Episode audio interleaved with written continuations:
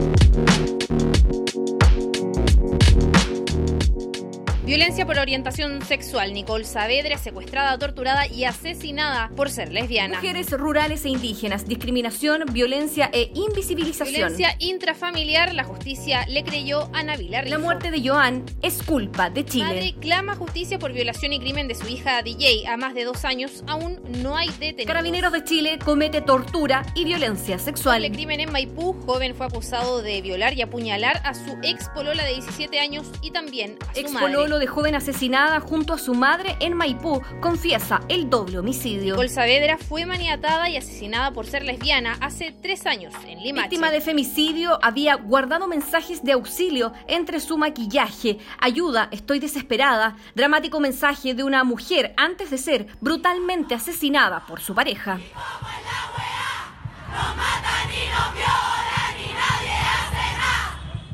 Esto es Poderosas, el retrato de mujeres maltratadas en las voces de diferentes rostros.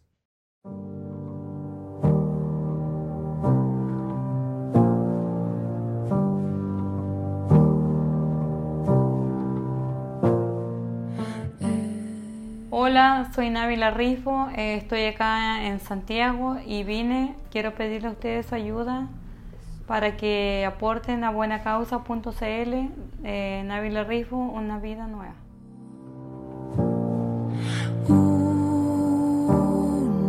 Un dolor es azul. Yo necesito venirme a vivir acá a Santiago para, para unos nuevos proyectos, para estudiar, para salir adelante. Tengo cuatro hijos y estoy logrando muchas cosas acá. Y quiero quedarme acá a vivir, pero para eso necesito que ustedes me ayuden, por favor. Me apoyen. Tienen que meterse a buenacausa.cl y hagan un clic y ahí donen lo que puedan. Le pido que se pongan la mano en el corazón eh, a lo largo de Chile y se pueden en otros lados para que me apoyen y me ayuden. Ahí van a ver que yo, yo lo que necesito es verdadero, no, no estoy mintiendo. Y se lo agradecería mucho con todo mi corazón.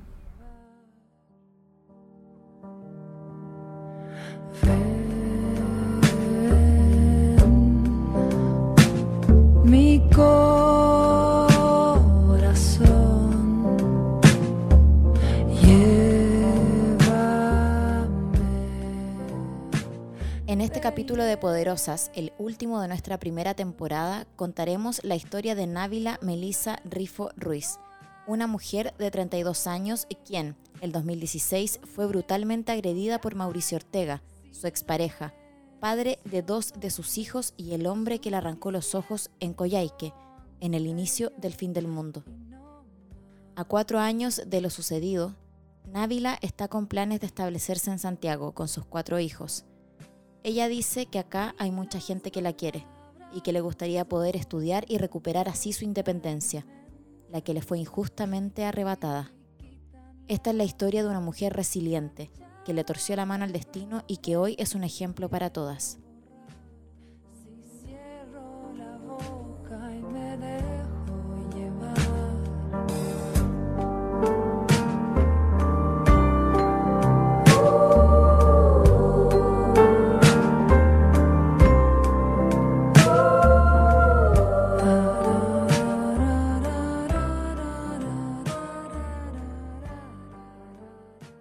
La justicia, no sé si me creería o no, pero yo sé lo que pasó. Yo sé lo que pasó y él, y él igual sabe lo que pasó, aunque él se niegue, él se va a negar siempre porque él es un hombre que nunca va a decir la verdad. Porque él quiere salir, cuando salga, quiere salir eh, de buena postura, digno, yo creo. Nunca va a decir eso. No, la justicia es muy mala para las mujeres. Ya no, lo, no fue femicidio frustrado. Fueron a la Corte Suprema, apelaron y ahora quedó como lesiones graves, gravísimas y le, y le rebajaron una pena. Y ahora que está hace buena conducta, yo pienso que a lo mejor puede salir un tiempo más. Y lo que más me da rabia, porque a las mujeres las matan, le hacen cosas, le hacen daño que es insuperable, pero después yo- ellos salen. Y, y uno como queda, ellos, nosotros nunca, nadie los va a pagar ni con millones, ni con plata, ni con lo más, lo va a pagar el daño, porque uno queda así para siempre. Y ellos con, con 10, 20 años de cárcel, ellos, eso no es nada, no es nada. Debería ser más la pena, debería, eh, debería haber más cargo contra los hombres que le hacen eso a las mujeres, eh, deberían preocuparse más en otras medidas de alejamiento, de preocuparse. Escuchar a Návila Rifo es estremecedor. Su historia cala hondo y permite no olvidar lo que a diario viven miles de mujeres que son brutalmente golpeadas en manos de sus parejas. Ya ha pasado tiempo desde el terrible suceso que marcó para siempre su vida y la de sus hijos, y el proceso además de difícil ha sido solitario. Návila nos contó que hubo mucha injusticia con ella, y por sobre todo, un total abandono por parte del Estado. Yo estoy muy sola, no tengo el apoyo de ninguna red, excepto de la gente que me, me da mi pastilla, que es el COSAN de Coyeque. Son los únicos que siempre he tenido, han sido preocupados de mí, de llevarme mis medicamentos que estoy tomando por mi depresión, de verme la doctora, son los más que están ahí siempre conmigo, pero de ahí nadie más. Como insulto lo que aprendí. Me siento muy abandonada por todo el Estado, eh, este, incluso por la ministra, porque le han dejado correo, incluso ahora cuando yo me vine, una amiga mía le mandó unos correos y no responde.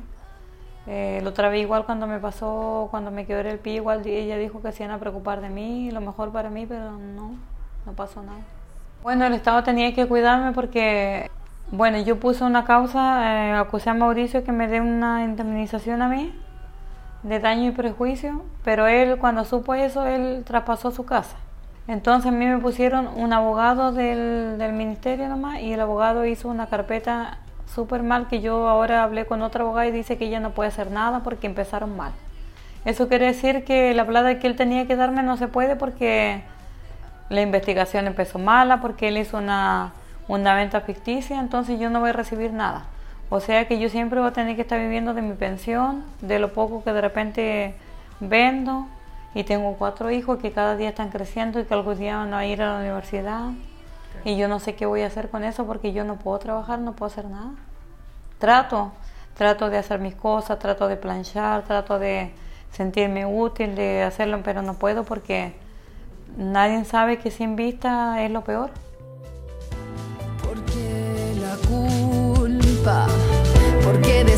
Lo que soy y mentir.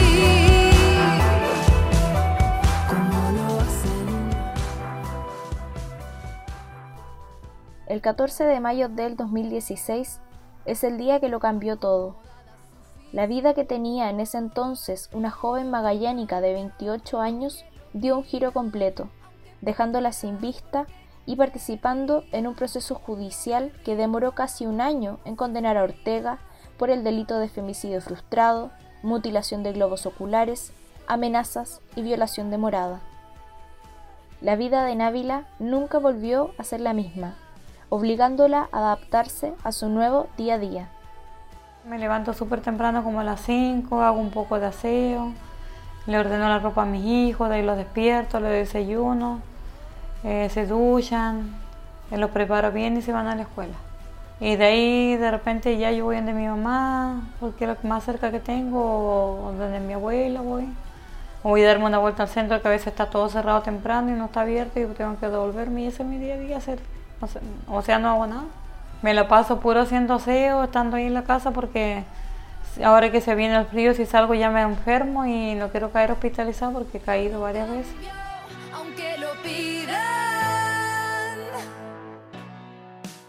Lo que más me sostiene me tiene en pie son mis hijos. Ellos son porque es lo único que tengo. De repente yo estoy enferma, me da la cabeza y siento que necesitan algo.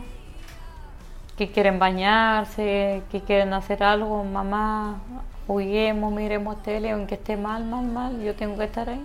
Me levanto. O quieren comer algo, por ejemplo. y Por ejemplo, yo todavía preparo queques, solo que alguien me lo tiene que cocer. Eh, entonces, de repente trato de salir con ellos a los columpios, pero ando bien abrigada porque me enfermo. Y, y hacer una vida normal para que ellos se sientan felices, porque es lo único que tengo para mí, el, mi único levante son ellos y me dan lástima. porque ellos están, su mamá está ciega, su papá preso, no tienen a nadie. Ellos todos los días se sienten orgullosos de mí, cada día me dicen que yo puedo hacer cosas, que hago cosas, que soy inteligente. Porque cuando pierden algo ahí estoy yo y yo lo encuentro, los guío. Ahora viene la que los guía soy yo, con mis recuerdos que tengo de acá. En el juicio, que contempló 22 audiencias, la Fiscalía presentó 24 pruebas documentales, 22 informes periciales, 27 peritos, una decena de pruebas materiales y 63 testigos. Con dichos antecedentes, el Ministerio Público solicitó 26 años de cárcel para Mauricio Ortega, 12 años y 183 días por femicidio frustrado, 15 años por mutilación reiterada, 540 días por violación de morada y 300 días por amenazas. En cuatro años, a su agresor le rebajaron a 18 años la condena, y el ataque quedó como delito grave gravísimo. Siempre fue él, el único culpable según el testimonio de Návila, que en un comienzo desestimó por miedo. Cada vez que se cuenta la historia de ella y que le preguntan por lo sucedido, revisita un episodio oscuro en su vida que le provoca diferentes sensaciones. Ya no me provoca susto, ni miedo, ni rabia. Eh, sé que solamente Dios el que castiga, Dios el que creo mucho en Dios y que Él es justo. Y pienso que si Él me dejó por vida es por algo. Será por algo y, y tampoco lo puedo decir. Hasta ayer que mi hijito me preguntaron, nunca me habían preguntado porque me dijo, mamá me dijo uno de mis hijos, tú eres rara. Yo le dije, ¿por qué? Porque hay mucha gente que es cieguita pero tiene su ojito, pero lo tiene como dado vuelta, no sé. Y tú no tienes nada. Y yo le dije, mira hijo, lo que pasa es que a mí me sacaron mi ojito. Entonces empezó a preguntar más que quién y yo le dije, le cambié de tema, pero quiero que él sepa porque algún día él va a crecer y la nacerá. ¿Sabes que este es el hijo de, que, de la que le sacaron los ojos? Porque así es. Allá en que así dicen. Yo cambié mucho y aprendí mucho de esto. Esto fue un golpe muy duro, pero yo aprendí mucho porque yo antes era muy buena persona. Yo cualquiera ayudaba, era muy buena de corazón, pero en el fondo uno se da cuenta que cuando uno le pasa las cosas, eh, hay gente que ni siquiera te conoce, gente que yo hay gente que ni siquiera yo conozco y se aportaba más bien conmigo que más bien que mi propia familia, que mi propia hermana. Y uno se da cuenta que en el fondo no está solo como cuando estaba con él, que me decía, no, si estás sola nunca va a ser nadie, nunca, nunca va a salir adelante. Entonces uno como que se queda ahí. Y también un ejemplo para todas las mujeres, porque yo la mañana estaba escuchando una noticia, una chica que perdió la vista por una bomba lacrimógena que la mañana lo estaban dando y ella dice que empezó todo de nuevo, como es como nacer de nuevo y es verdad, es como nacer de nuevo, aprender de no ir al baño, es como de nuevo caminar, es como de nuevo tocar todo. Y uno pierde este años de su vida porque uno queda en el pasado, uno queda en lo último que vio. Todo lo que ha pasado me ha llevado hasta hoy.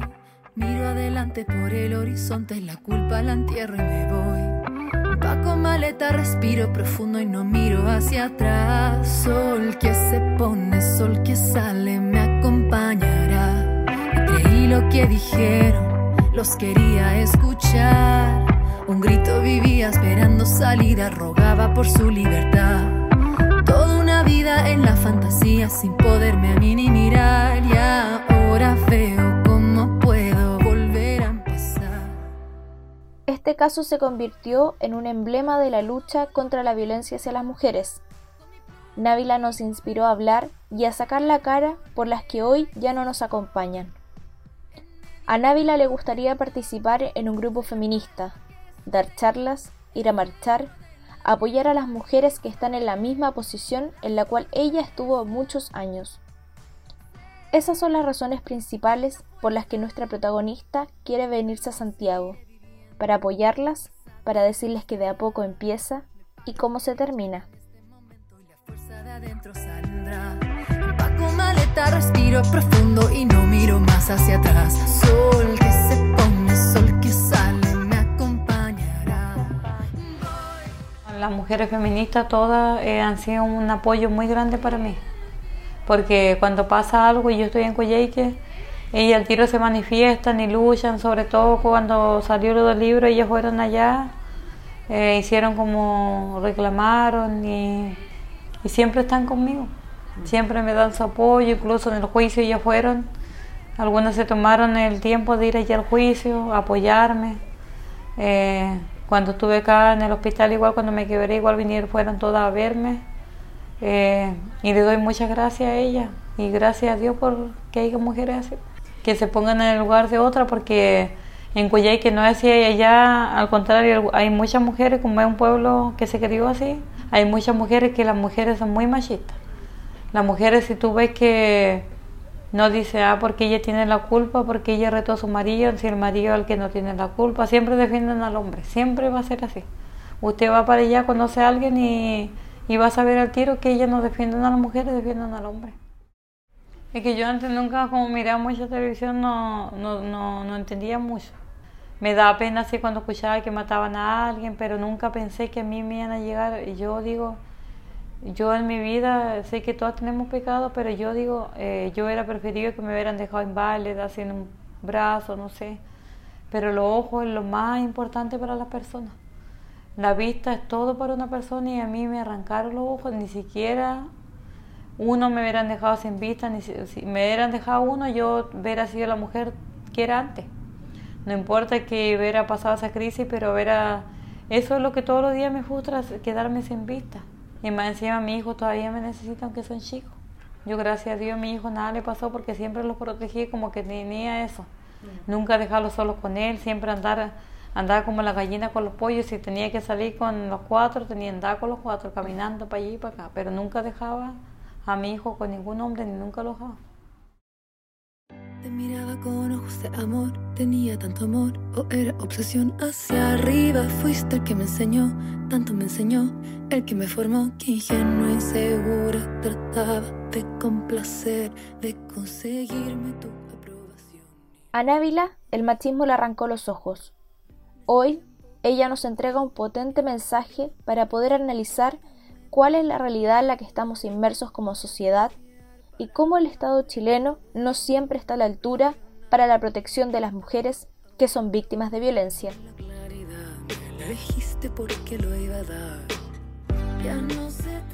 Pienso venir a vivir acá a Santiago, ese es mi sueño. Yo creo que de antes fue mi sueño porque acá hay más oportunidad y ahora que yo quedé discapacitada en mi ceguera, eh, yo quiero ser una persona unos años más ser una persona útil o por último que aprenda a desenvolverme sola, cosa que en Coyhaique, donde yo nací, no hay.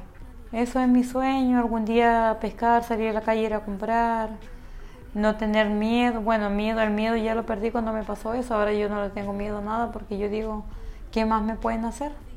Todas las mujeres podemos, seamos adolescentes, jóvenes, de toda edad podemos salir antes que lo hagan más daño, porque yo de ahí pude haber salido.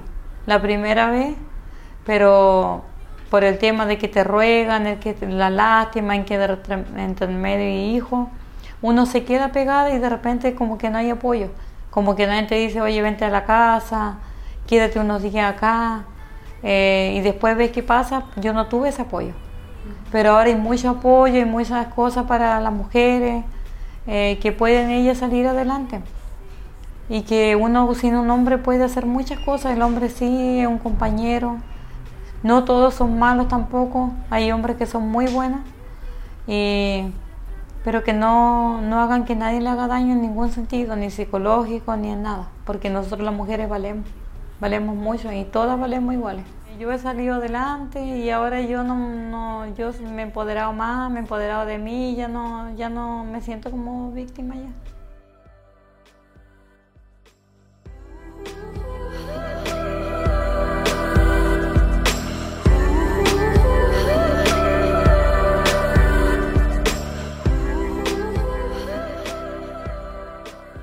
Esto fue Poderosas, el retrato de mujeres maltratadas en las voces de diferentes rostros. La realización de este capítulo estuvo a cargo de Javiera Morales y María Fernanda Cartes. Agradecemos a Cassandra Biderman y Francisca Carvajal y por supuesto a Návila Rifo. También agradecemos a Valentina Collao quien entrevistó a nuestra protagonista, acompañada de Emilia Roten. Este capítulo fue el final de temporada. Estamos muy sorprendidas de todo el cariño que nos han brindado a través de las redes sociales, compartiendo nuestro proyecto y comentando nuestras historias. Poderosas somos todas. Agradecemos la ayuda de todas las manos que colaboraron en este podcast, en especial Estefanía Labrín, Abofem, The Clinic y Agencia Suspensivo.